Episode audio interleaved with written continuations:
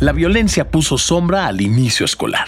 Mientras que más de 24 millones de niñas, niños y adolescentes regresaron a clases para el nuevo ciclo, otros ni siquiera fueron a la escuela por la inseguridad que se vive a diario en sus estados. Soy Valentín Cataldo y vamos con N Diario. Un producto de N Podcast. No olviden seguirnos, activar la campanita de notificaciones y entrar al nuevo canal de N Media en YouTube y a todas sus redes sociales. Este martes 29 de agosto el regreso a clases. La violencia que impide regresar a las aulas y los nuevos libros de la SED. Hasta ahora, de acuerdo con Leticia Ramírez, titular de la Secretaría de Educación Pública, se han repartido más de 95 millones de libros de texto gratuitos en escuelas de al menos 26 estados del país.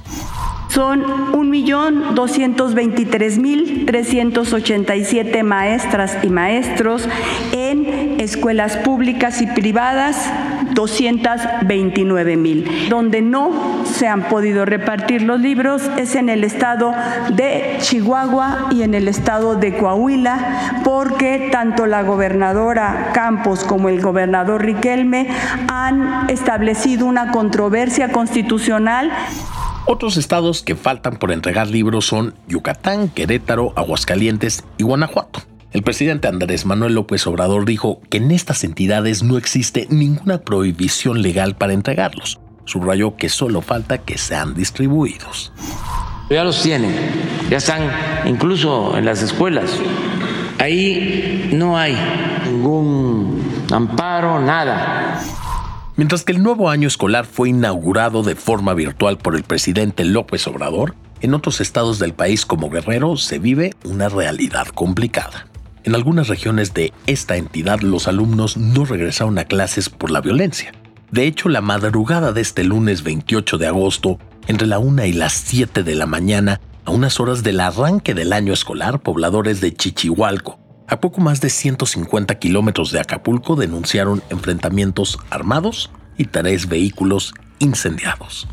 Debido a esto, las autoridades determinaron suspender las clases en aquel municipio. Al respecto, la Secretaría de Seguridad Pública del Estado confirmó que elementos de la Policía Estatal y la Sedena se trasladaron al lugar para dar atención ciudadana, reforzar la vigilancia y realizar recorridos por tierra y aire. Pero eso no es todo. Elementos de la Marina y de la Policía Estatal tuvieron que resguardar algunas de las escuelas del Estado para garantizar la seguridad de los estudiantes, maestros y personal administrativo. Ante este panorama, ¿qué proponen las autoridades? Bueno, aplicar un modelo educativo en línea en los municipios donde haya actos de violencia con el objetivo de no poner en riesgo a la comunidad estudiantil y que no pierdan clases.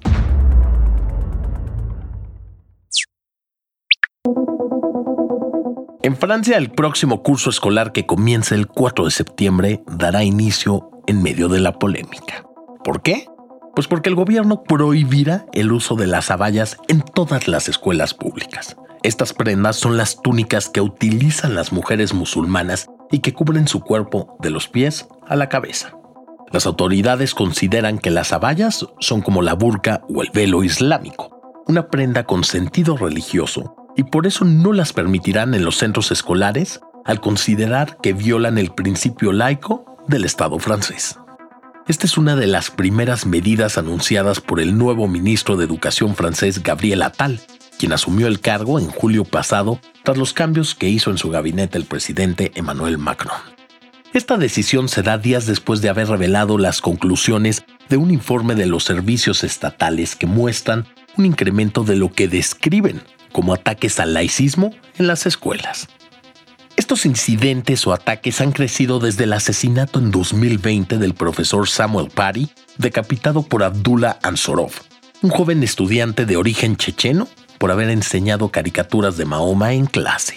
Francia es un país con una gran diversidad religiosa. De acuerdo con cifras del Instituto de Estadística Galo, el 10% de la población es musulmana. Y díganme una cosa, ¿ustedes creen que esté justificado que en las escuelas se prohíba el uso de algún símbolo religioso? Por favor, conteste nuestra encuesta en la sección de comentarios.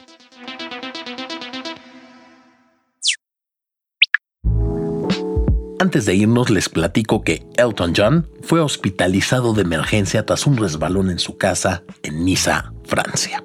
El cantante de 76 años se cayó durante la madrugada de este 28 de agosto, por lo que fue trasladado al centro hospitalario Princesa Grace de Mónaco, donde fue atendido por personal médico del departamento de ortopedia. Afortunadamente la caída del intérprete de I'm Still Standing no tuvo mayores repercusiones ya que fue dado de alta horas después. Recordemos que el pasado 10 de julio Elton John concluyó en Estocolmo, Suecia su tour Farewell Yellow Road con la que se despidió de las giras.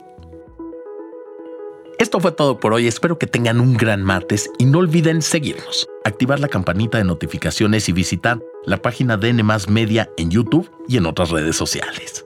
Nos escuchamos en el próximo episodio de N Diario, un producto de N Podcast.